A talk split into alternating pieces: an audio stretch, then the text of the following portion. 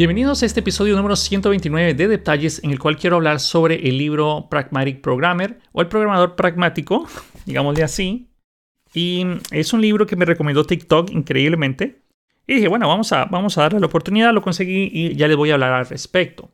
Ahora, antes de comenzar con el episodio del podcast, solo quiero darles un par de anuncios. Primeramente, recuerden que tenemos la comunidad de detalles, que la verdad estoy muy contento porque está creciendo bastante.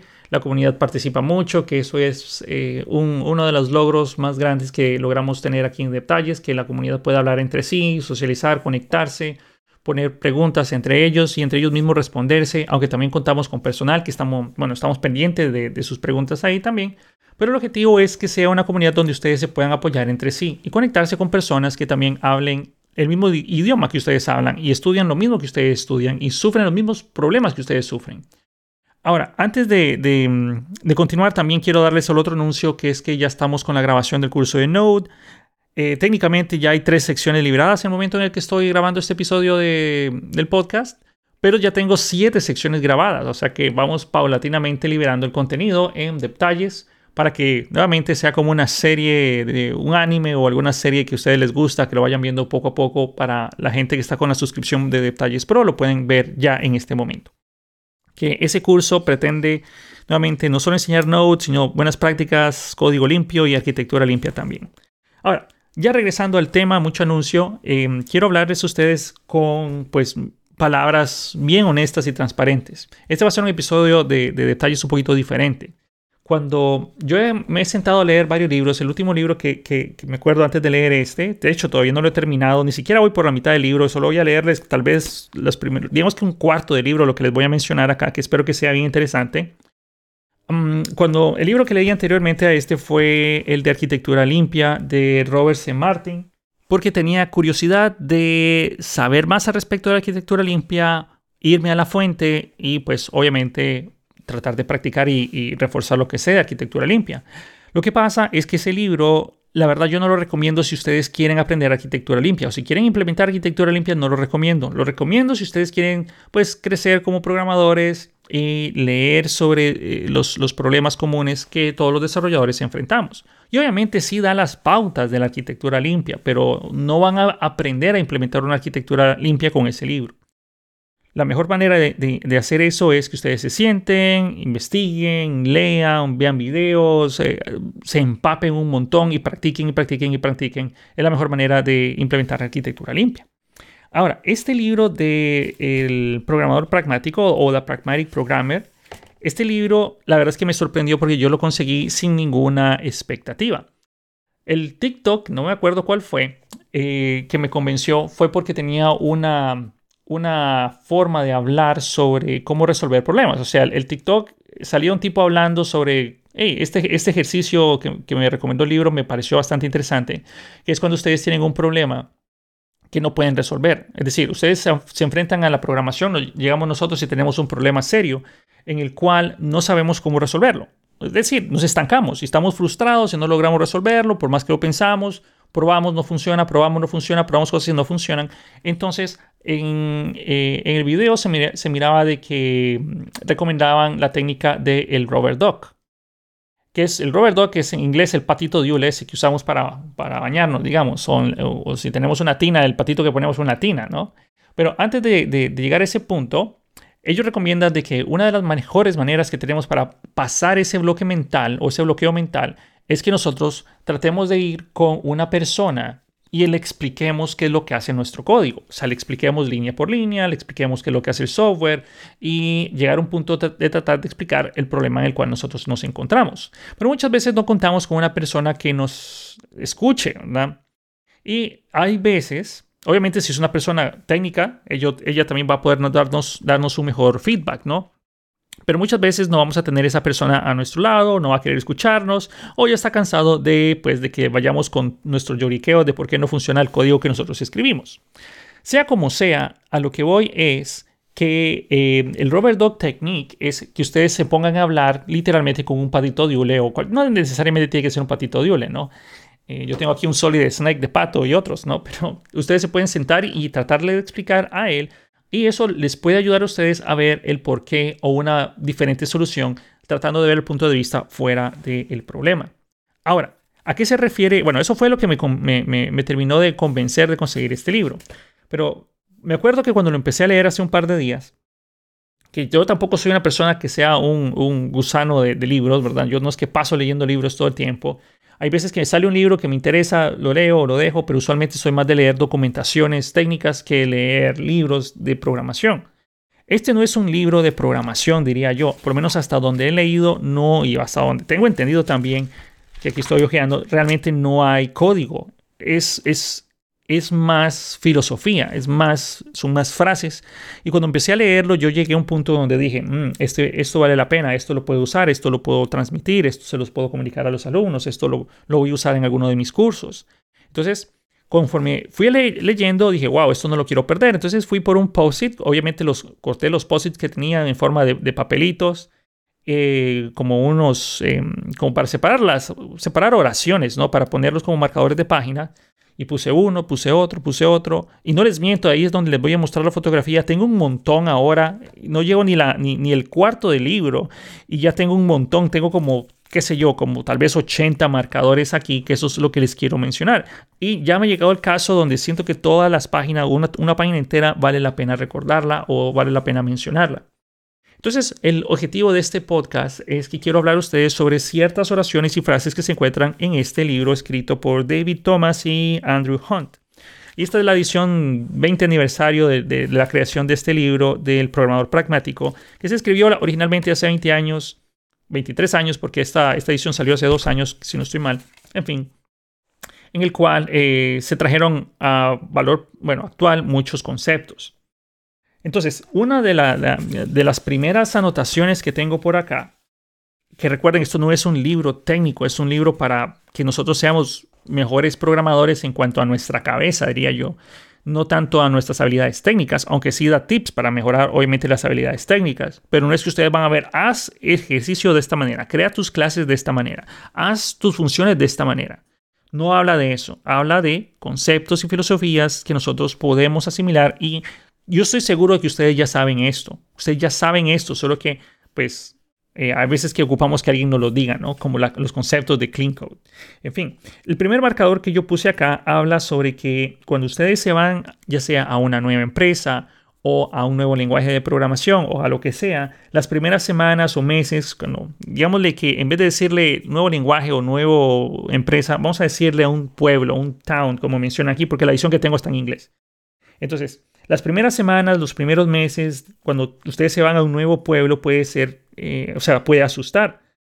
Y es muy probable que cuando ustedes estén en ese nuevo pueblo, ustedes no van a tomar la mejor ruta para llegar a ningún lugar, ustedes no van a tomar la, la, mm, por ejemplo, los desvíos o los atajos para llegar desde donde están hacia su puesto de trabajo. Ustedes van a cometer errores, van a caer en embotellamientos, ustedes no van a saber cómo funcionan las cosas. Inclusive cuando lleguen a esta empresa, ustedes no van a saber cómo funciona la empresa. En general, a lo que se refiere es que no sería genial que nosotros tuviéramos algún amigo que ya haya vivido en ese, por ese tiempo durante muchos años en el cual ustedes les puedan hacer esas preguntas, ¿no? Lo que les estoy mencionando aquí es brevemente la introducción también del libro. Y ellos hacen mención de que aquí David Thomas y Andrew Hunt son esas personas, ese amigo que ya ha vivido por muchos años y les está, está explicando a ustedes los tips para que, hey, váyanse por este atajo, en unas pico tomen esta ruta y eso es a lo que se refiere por acá pero no necesariamente tiene que ser David Thomas y Andrew Hunt las personas que van a guiarlos. Pueden verlo como si fuera otro, otro programador, algún amigo, otro miembro de la empresa, alguien que ya haya experimentado más tiempo de estar en ese lugar que ustedes. Entonces, nuevamente, trabajen con estas personas. Otra frase, otro marcador que tengo por acá es una pregunta que tiran al aire sobre un barco, digámosle así, porque no puedo pronunciar bien este, este nombre del, del barco, de Ship of, of, Theseus, creo que tal vez se pronuncia así, disculpe si lo pronuncie mal, pero menciona de que si ustedes están creando un barco, ustedes crearon un barco hace muchos años y a ese barco le cambiaron todas y absolutamente todas las piezas, ¿sigue siendo el mismo barco o es otro barco? Es una pregunta interesante porque esto pasa en el software. Todo esto está relacionado al software. Recuerden, es más filosófico, pero relacionado al software. Eh, técnicamente, cuando ustedes hacen un cambio de todas las piezas en un software, ¿el software sigue siendo el mismo o no? Dejemos la pregunta al aire y ustedes la pueden responder por su cuenta. Otro marcador que es muy importante por acá es que normalmente cuando nosotros somos programadores, no se nos tiene que olvidar que el, el, punto principal, obviamente lo hacemos porque tenemos que pues, buscar sustento para, para nosotros y nuestras familias y todo lo demás. Pero obviamente uno de los puntos importantes que decidimos, por los cuales decidimos nosotros, o tal vez esperaría, me gustaría pensar que la mayoría de nosotros tomamos esta carrera, porque es divertida, porque nos gusta hacerlo. Y eso es importante, no tenemos que olvidarlo, que la parte más importante del desarrollo de software es divertirse haciéndolo, es divertido hacerlo. Luego, por acá, nuevamente, estos solo son breves resúmenes y mis palabras de cada una de las, de las como pequeñas oraciones que yo anoté en el libro, ¿no? Entonces, por aquí hay algo interesante que también me gustó. Ustedes como programadores van a ser parte, listeners, dice por acá, como escuchas o personas que están escuchando, advisors, como personas que dan consejos, también intérpretes, porque ustedes les van a tocar escuchar lo que hagan o lo que hablen sus usuarios finales o quien requiera el software de ustedes. Y también van a ser parte dictador o dictadores. Y esto es muy cierto, porque ustedes tienen que, nuevamente, escuchar necesidades, tienen que escuchar a otros compañeros, tienen que dar avisos y consejos a sus compañeros también. Tienen que ser intérpretes, tienen que ser personas que sean capaces de traducir lo que un cliente no técnico va a requerir para que ustedes creen el software y también van a ser parte de dictadores en los cuales lo que ustedes terminan haciendo es cómo se debe de hacer o cómo va a quedar ya en piedra. Bien interesante esa parte de ahí. Luego tenemos otro, puse otro marcador por acá que me gustó cómo lo explicó cuando estaba haciendo referencia a nuevos, digámosle, aquí mencionan como productos, pero serían relacionados como si fueran software, digámosle, nuevos frameworks, nuevos lenguajes de programación, nuevas formas de trabajar, eh, etcétera. Cuando ustedes, em, si se van a, por ejemplo, la televisión de antes que tiraban anuncios de, por ejemplo, esos de TV Offer, donde mostraban, qué sé yo, una aspiradora que aspiraba agua, por ejemplo, una super aspiradora, ¿no? Entonces, nuevamente, nosotros tenemos que tener mucho cuidado con la mercadotecnia. La mercadotecnia puede ser puede ser terrible, es muy agresiva y les va a dar a ustedes, por ejemplo, hey, tengo este problema y mm, eh, este es el mejor producto para solventar ese problema, cosa que, no puede, que puede que no sea cierta. A mí me gusta ver este, esta, estas oraciones que marqué por acá como cuando ustedes, imagínense que ustedes tienen la necesidad de clavar un clavo en una pared, ya, esa es su necesidad, pero ustedes no tienen ninguna herramienta para hacerlo. Puede ser que vayan en su casa, en su colección de zapatos, agarren un zapato que tiene la suela muy dura y con el zapato le dan al, clavo y lo clavan y lo lograron hacer. Pero puede ser que ustedes necesiten un martillo para hacer el trabajo, ¿no? Sería mejor algo especializado. Entonces van a la tienda a comprar un martillo, pero hay cientos de martillos. ¿Cuál martillo escogen? Y ustedes ya se ponen a pensar, bueno, necesito un martillo que dure eh, solo una vez, solo ocupo clavar un clavo, no ocupo nada más, no ocupo algo súper elaborado, no ocupo implementar quién sabe cuántos principios, patrones, adaptadores y todo lo demás para clavar un pinche clavo. O puede ser que yo, lo que necesite sea un clavo que me dure por muchos años, eh, perdón, un martillo que me dure por muchos años, no un martillo que se quiebre, no sea, o sea, necesito una herramienta en la cual yo pueda confiar. Entonces, basado en tus necesidades, así es el software y herramientas que tú vas a usar. Nuevamente, tengan mucho cuidado con toda la mercadotecnia. También tengan presente por acá, estas son otras anotaciones que tengo, tengan presente de que cada programador es único, cada uno de nosotros es individual, es una persona que tiene sus fuerzas y debilidades, por los cuales ustedes tienen que tener presente de que compararse con otros programadores no es una comparación justa. Ustedes, nuevamente, esto ya lo había mencionado en otro podcast, ustedes tienen que compararse con ustedes mismos, como ustedes eran antes, ¿no? Esa es la única comparación que vale la pena. Porque, por ejemplo, Muchas personas dicen, ah, sí, me gustaría saber lo que tú sabes, Fernando. Sí, pero cada uno de nosotros ha vivido una experiencia diferente y posiblemente tú eres la mejor versión de cualquier persona que hubiera estado en tu posición. Entonces, nuevamente, cada uno de nosotros tenemos nuestras fuerzas, tenemos nuestras debilidades y también tenemos cosas que nos gustan y cosas que no nos gustan. Por ejemplo, vamos a regresarlo al punto del área de programación. Puede que a ti te encarte programar en Java. Puede que a ti te encante programar en Python. Puede ser que a una persona le guste Python, pero no le guste Java. A otras personas le van a gustar los dos, etcétera, etcétera. Entonces, nuevamente, cada persona tiene sus eh, puntos fuertes y tenemos que saber que cada uno de nosotros somos únicos.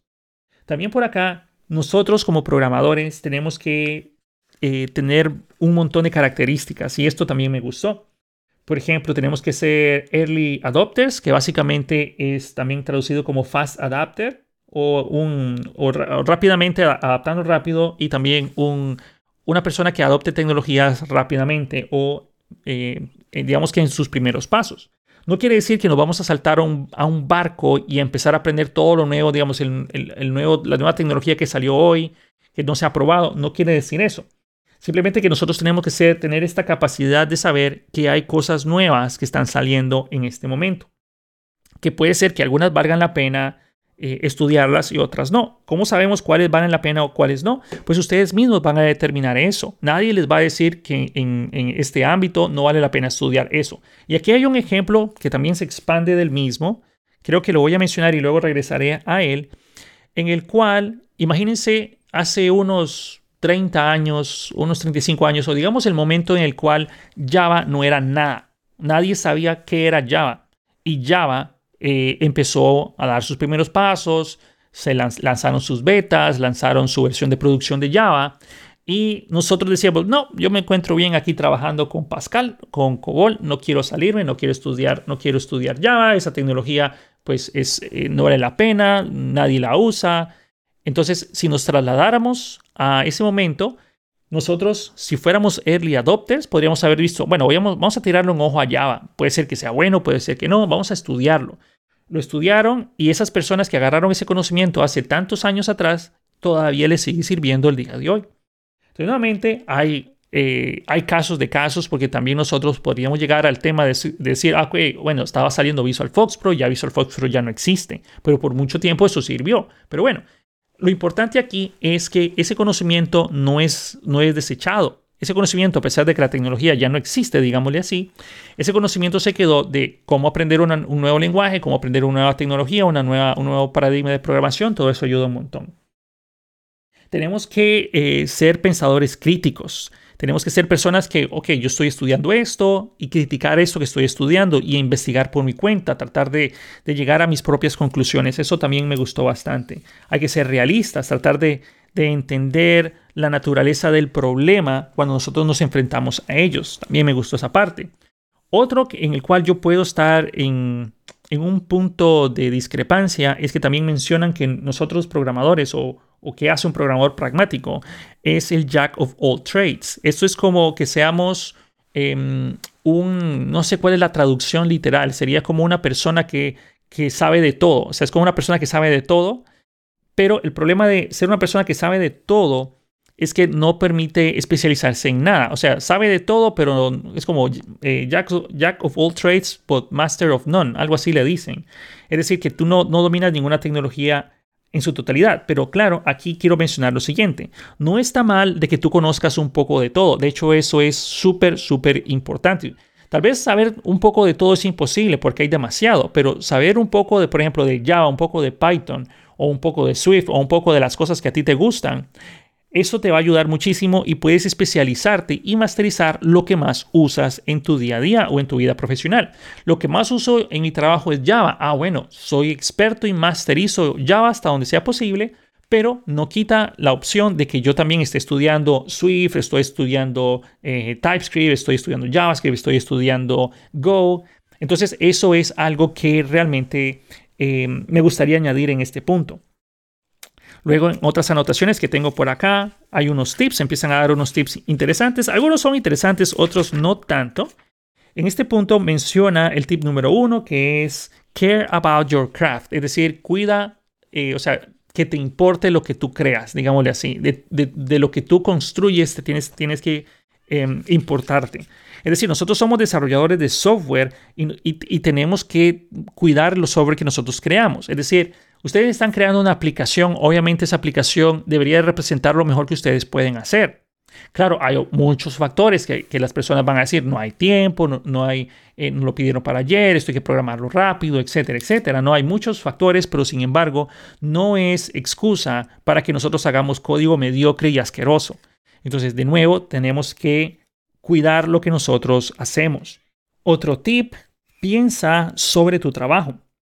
Y aquí mencionan un poco y expanden un poco que para ser un programador pragmático, que básicamente sería un programador mm, que sea experto en, lo que hace, eh, se va a pasar por una serie de retos y problemas, pero pensar en nuestro trabajo, pensar en lo que nosotros hacemos, nos va a ayudar muchísimo a que nuevamente estemos buscando formas mejores de hacer lo que ya hacemos. Hey, esta función la puedo hacer de una mejor manera, esta función la puedo refactorizar, o esta, esta función puedo, qué sé yo, aplicar inyección de dependencias y así elimino una dependencia externa o eh, depender de códigos de terceros, por ejemplo.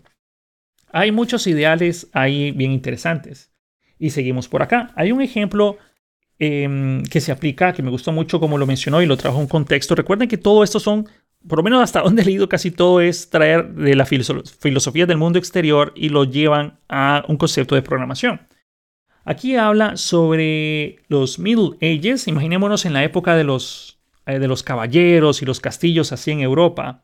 Imagínense que la gente que estaba construyendo esas catedrales o inclusive los mismos castillos que sabemos que y todas esas, esas, imagínense el Señor de los Anillos, tal vez algo así, esas ciudadelas enormes que se hacían esas, esas estructuras o inclusive esas catedrales o castillos que, sabemos que existen, nosotros eh, sabemos que esas personas no lo construyeron de la noche a la mañana, pasaron años construyendo eso y pasaron inclusive décadas o siglos.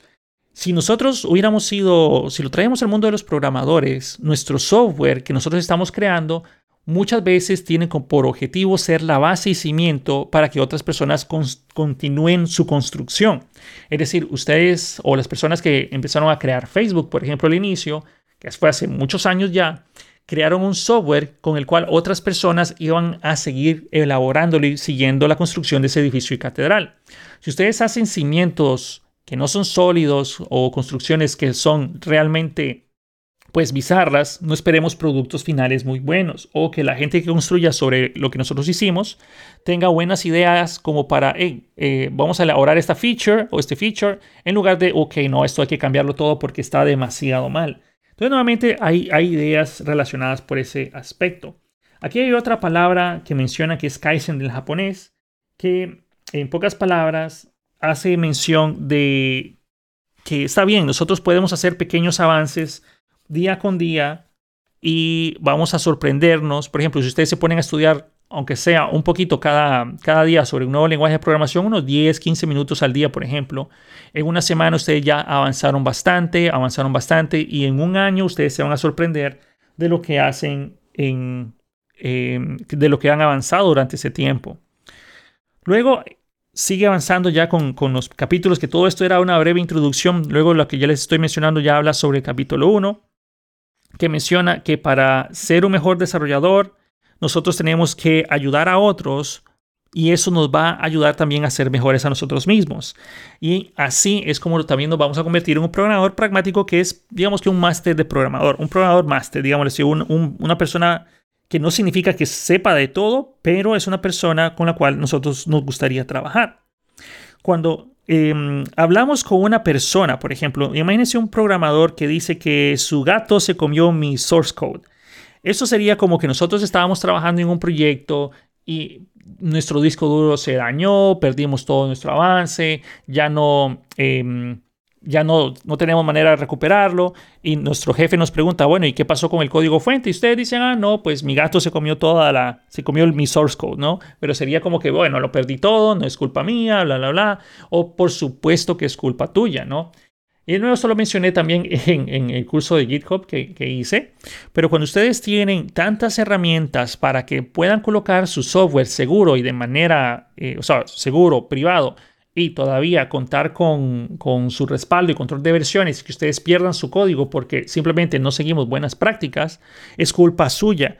Nosotros tenemos que ser responsables de lo que nosotros hacemos y eso es básicamente a lo que se refiere por acá. No estamos en las alturas de, de justificar que nosotros perdimos código porque simplemente pues mi gato se comió mi source code, ¿no? Otro punto importante que vale la pena mencionar acá que nosotros somos la, nuestra institución. Nosotros no deberíamos de trabajar y poner el 100% de nuestra energía en, eh, en la empresa. O sea, esto va a ser algo extraño, pero donde ustedes tienen que invertir más no es en la empresa, es en ustedes mismos. ¿Por qué? Porque al invertir en ustedes mismos, imagínense que una empresa sea, necesite desesperadamente trabajar con, digámosle, React y, TypeScript, digamos, y ustedes se ponen y, se hacen invaluables en esas tecnologías, ustedes se van a hacer invaluables porque empiezan a conocer y a crecer en esa tecnología, por ejemplo, pero ustedes están invirtiendo en ustedes mismos, ustedes son la persona en la cual tienen que invertir la calidad de su tiempo. La calidad de su tiempo, yo sé que eh, usualmente tratamos de dejársela a la empresa con la esperanza de que la empresa lo reconozca y nos, mejore las prestaciones. O cuando nos toque pedir un aumento, pues que la empresa lo, reconozca. Pero nuevamente es primordial de que ustedes inviertan su mejor tiempo en ustedes. Traten tratemos de hacer eso y la verdad es que yo estoy bastante de acuerdo con esa parte. Luego por aquí habla más sobre el, punto que he mencionado, mencionado anteriormente de que el gato se comió mi código fuente. Pero a lo que se refiere a, continuación es que habla de que nosotros debemos de ser responsables con nuestro código. Y si pues por X o Y razón perdimos algo, tenemos que ser responsables de que nosotros perdimos algo. No hay que lanzar excusas lamentables o tristes y decir que no, eso no fue culpa mía, eso pasó por otras razones, no, no, no, no, no, este, eh, dejé la computadora encendida, se me quemó el disco duro. O sea, seamos responsables de lo que nosotros hacemos. Principalmente porque eso habla de la calidad de persona que nosotros somos, que somos capaces de admitir nuestros errores. Esos errores tratemos de que no se vuelvan a repetir, pero más que todo, porque cuando ustedes están trabajando con personas que son responsables de sus acciones, el equipo se beneficia de eso. El equipo es quien va a gozar de la confianza de trabajar con personas que si ellos dicen, hey, aquí tienes o vas a tener esa función hecha para hoy o la vas a tener mañana, ustedes saben que la van a tener para ese día. Y si por X razón no la logran tener para ese día, no hay que inventar excusas. Hay que decir, no, la función fue un poco más complicada de lo que yo esperaba, necesito más tiempo o qué sé yo, pero ocupamos trabajar con unas personas en las cuales sean de confianza. Preferirían trabajar ustedes con personas que digan, oh sí, la función ya la tiene lista para mañana y cuando se las pasen, la función está incompleta y cuando ya la vayan a usar esa pieza no funciona. Obviamente queremos trabajar con personas que sean de ese nivel. Nuevamente, nosotros tenemos que ser responsables de lo que nosotros hacemos y lo que nosotros nos pasa. Nuevamente, eso puede ser eh, difícil. Yo sé, muchas veces nadie quiere verse débil o que cometió errores, pero nuevamente eso es algo que se valora bastante. Luego por aquí habla de otro tip nosotros tenemos que proveer opciones y no tirar excusas lamentables como mencionábamos por acá. En fin, también se recomienda, o aquí eh, eh, menciona una forma de, lograr evitar eso. Si ustedes, antes de hablar, por ejemplo, ustedes saben que hicimos un delete asterisco from tal tabla, digamos que clientes, where 1 igual 1 y hicimos el commit y borramos todos los clientes. Ok, metimos las de andar, tenemos un problema y, ¿qué, es lo que vamos a decir? A nosotros se nos, se nos dice, ok, yo voy a tener que responder sobre esto, vamos a ver qué pasó. Obviamente hay que buscar la solución. La solución sería, bueno, voy a ir a hablar con el de base de datos para ver si tenemos un respaldo y tratar de mitigar eh, lo que yo causé. Definitivamente eso es algo que nosotros tenemos que hacer. Pero va a llegar un punto donde en el momento que metiste las patas, tenemos un momento para pensar y ok, este, actuamos, resolvimos, tratemos de pensar cómo voy a hablar con las autoridades al respecto cuando llegue el momento de defenderme. Entonces, de nuevo, ahí es donde nosotros tenemos que evitar dar excusas lamentables. Si pueden, aquí hacen también la técnica de hablar con una persona sobre lo que vas a decir, prepararte con lo que vas a decir, si no tienes una persona, nuevamente puedes agarrar tu patito de hule y explicarle el patito de hule, ponerte en la posición del patito de hule para que ustedes también tengan el pensamiento de lo que esa otra persona va a decir. Y nuevamente así nos preparamos un poco mejor para cuando nos toque pues defendernos y que nos suene absurdo lo que estamos diciendo. Evalúen si lo que ustedes están diciendo tiene sentido, si ustedes creerían lo que acaban de escuchar, qué hacer con ustedes, qué acciones creen que, van a tomar. Eso les va a ayudar muchísimo para nuevamente eh, estar preparados en esa circunstancia. También el libro de vez en cuando tira unos challenges o unos, em, digamos que retos en los cuales pueden hacer. Entonces aquí menciona cómo reaccionarías tú si vas a un banco y digamos que em, eh, tú solicitas, vamos a plantearlo en un caso diferente para no leerlo textual si tú vas al banco y dices, ok, vengo a retirar mis 1.500 dólares que tengo guardados acá porque necesito hacer unas compras, ok, no te importa en lo que yo voy a invertir mi dinero, pero ocupo mis 1.500 dólares y el banco les dice, hey, disculpa, no puedo darte eso. ¿Qué pasaría? ¿Cómo se sentirían ustedes? Eso es básicamente lo mismo que está pasando por aquí. En fin. Luego, este, mm, siguiendo en el mismo capítulo, habla de em, sobre la deuda técnica, que aquí le ponen otro nombre Sí mencionan la deuda técnica, pero también le ponen otro nombre como rot, como eh, algo podrido, ¿no? Algo podrido que se va eh, esparciendo o haciendo un spread a lo largo de todo su, su código, ¿no? Y esto me gustó bastante. Por, con esto voy a terminar el podcast porque hay mucho material para seguir hablando y por eso ustedes se fijan, le puse parte 1 em, para seguirlo después.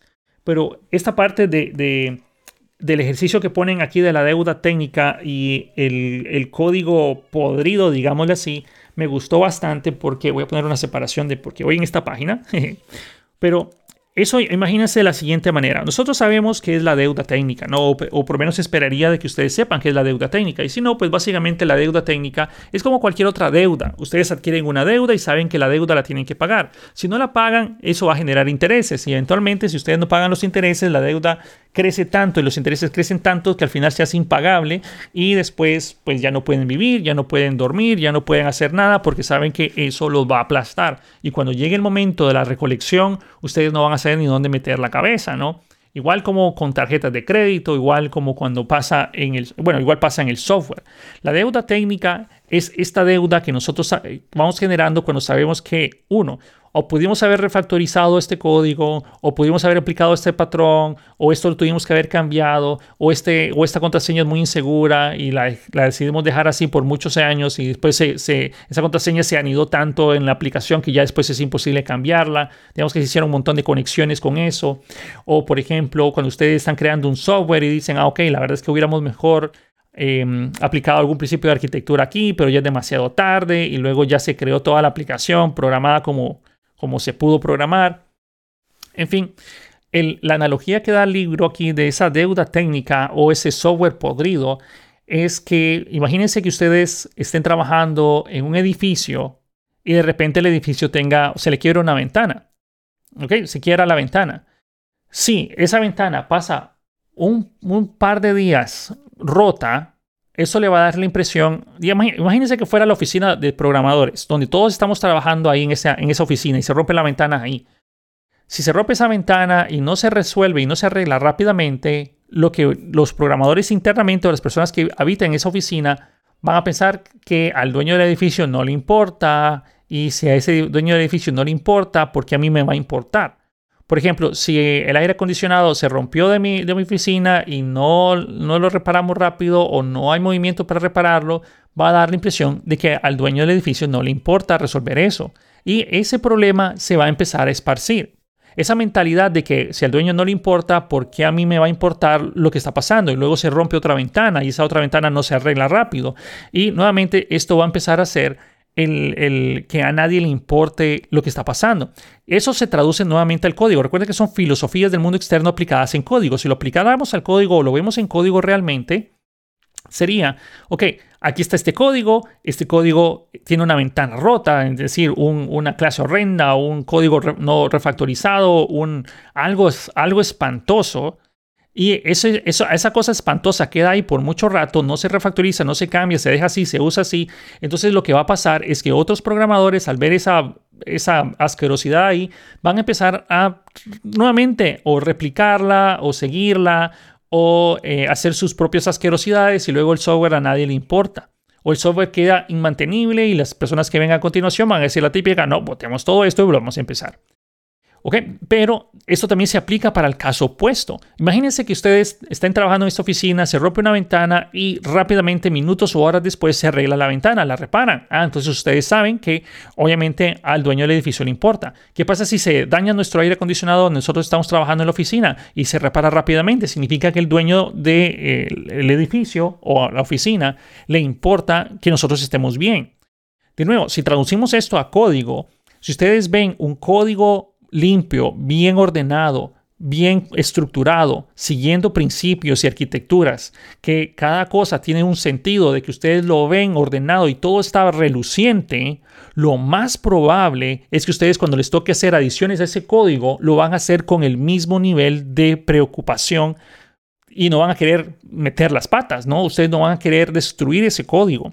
¿Por qué? Porque ese código nuevamente se nota que lo hicieron con cariño, con amor, con preocupación estética y otro montón de cosas. Y obviamente nosotros no queremos ser el que haga ese código basura, esa pudrición que va a terminar esparciéndose a lo largo de otras funcionalidades.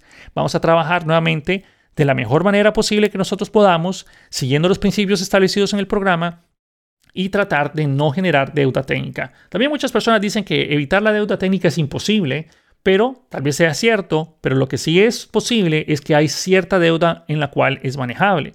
Por ejemplo, ustedes pueden tener una, una deuda de tal vez unos, digamos, 100 dólares, que dependiendo del país donde vivan puede ser o no inmanejable, pero digamos que tenemos un salario de 500 dólares y tenemos una deuda de 100 dólares, digamos que entonces es tal vez posible manejarla, o sea, no, no nos va a matar todavía y vamos a tratar de mitigarla, pero nuevamente evitemos que esa deuda crezca. Hay ciertas deudas que son manejables, pero de repente yo estoy ganando, qué sé yo, 3 mil dólares al mes y tengo una deuda de 50 mil dólares, obviamente eso ya me está matando. Pues. Entonces, a lo que vamos es tratar de mitigar esa deuda técnica, evitar el, que el software de nosotros se pudra. Y nuevamente, eso es simplemente un par de, hojas iniciales de ese libro que me ha gustado bastante. A veces saco rato para leerlo cuando tengo chance y decidí compartírselo, por lo menos estas primeras eh, opiniones o páginas con ustedes que ni siquiera avancé mucho, ni siquiera llegué al cuarto del libro que quería mencionarles, pero valía la pena que tuviéramos esta charla para empezar a cambiar la mentalidad como nosotros desarrollamos nuestro software. Y siempre lo he dicho desde hace, no, siempre, pero desde hace un par de, creo que hace un año y medio, yo estoy comprometido porque muchas personas usan mis cursos como base de, de su carrera de programación o bases como para aprender a desarrollar software yo estoy con, también con el compromiso de que el software que ustedes van a seguir aprendiendo de mis cursos o el material que yo creo tiene que ser un software del cual yo me sienta orgulloso. Y nuevamente, el software que ustedes hacen y aprendan después del código mío, también espero que ustedes se sientan orgullosos del código que ustedes escriben. Cosas como el curso de Flutter que se creó este año, que sigue la arquitectura limpia, lo que estamos haciendo de Node o los minicursos de, de Riverpod o el curso o el minicurso de Block que ya está por salir me gusta pensar de que ustedes al verlo van a decir, wow, esto está súper ordenado, estructurado, tengo buenas ideas y quiero hacer software igual de calidad. Porque de nuevo, yo quiero no solo enseñarles ahora las tecnologías, sino también quiero enseñarles a ser mejores programadores. Que ustedes critiquen lo que ven, que ustedes piensen en lo que hacen, que ustedes aprendan la tecnología con la cual toman el curso que están aprendiendo conmigo y sobre todo que esto los haga mejores programadores, no solo en la tecnología, sino mejores programadores en general, porque eso es algo que va a durarles más tiempo que la tecnología que ustedes están aprendiendo. Lo voy a dejar hasta este punto. Espero que este episodio de podcast les haya gustado bastante y nos vemos en el próximo episodio de Detalles. Cuídense mucho, éxitos en lo que sea que estén haciendo, pasen un excelente fin de semana o inicio de semana, no se estresen mucho por el tráfico, no hay nada que puedan hacer. en fin, lo dejamos así. Cuídense, nos vemos en el próximo episodio de Detalles. Hasta la próxima.